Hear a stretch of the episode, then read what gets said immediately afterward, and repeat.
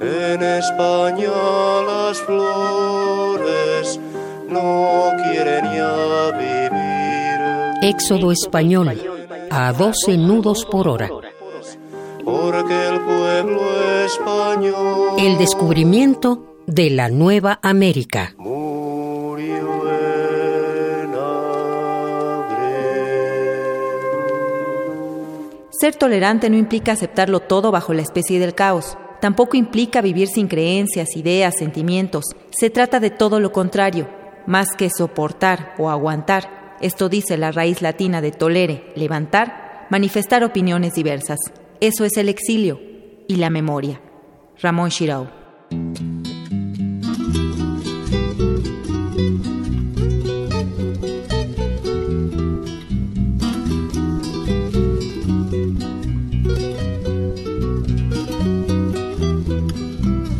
La hierba de los caminos la pisan los caminantes. Uno de los sectores que ofreció su apoyo de manera inmediata a la República fue el obrero. Los sindicatos hicieron donaciones con cargo a sus salarios y se habló de la posibilidad de establecer un Frente Popular Mexicano y de armar a los trabajadores ante la amenaza del fascismo. Sin embargo, este apoyo también desató protestas de las organizaciones de derecha y ofreció a los conservadores mexicanos la oportunidad de atacar a la República Española y por ende al gobierno de Lázaro Cárdenas. Para el investigador Carlos Inclán Fuentes, este hecho es resultado de una pugna entre dos ideologías, fascismo y comunismo.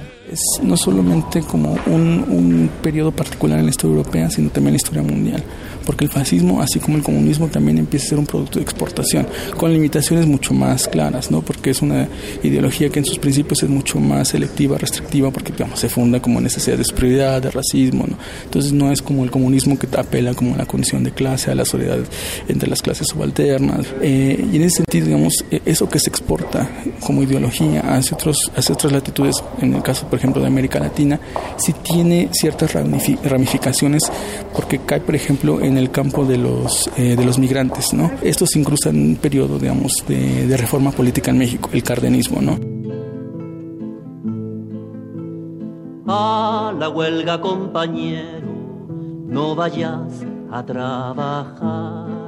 Sin duda, el apoyo más contundente que hizo el gobierno de Lázaro Cárdenas fue abrir las puertas del país a los españoles republicanos. En junio de 1937, por iniciativa de Amalia Solórzano, esposa de Lázaro Cárdenas, se tomó la determinación de traer a México a cerca de 500 niños españoles entre huérfanos de guerra e hijos de combatientes republicanos. De ahí viajaron a la Ciudad de México donde fueron bienvenidos por sus pares mexicanos de generación de la educación socialista en la estación ferroviaria de Colonia. Nuria Gali Flores, coordinadora de la obra Guerra y Exilio, refiere a que estos actos respondían a una afinidad política e ideológica. En América, pues no todos los países tuvieron la apertura que tuvo México. O sea, México fue el único país que sí abrió totalmente sus puertas, que sí tuvo una delegación en París, que sí organizó este, grandes barcos para poderse llevar a, a, este, gente que solicitara asilo.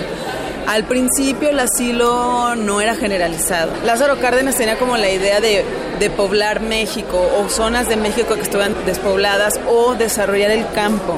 Entonces había como una idea más de traerse este, campesinos, o sea, gente que, que pudiera trabajar en el campo pero obviamente conforme fue pasando el, tiempo y las necesidades, y, pero el ideal de Cárdenas inicial no, no se cumplió.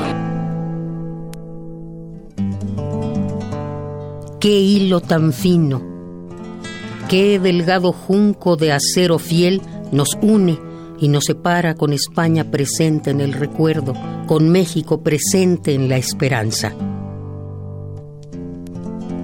Pedro Garfias.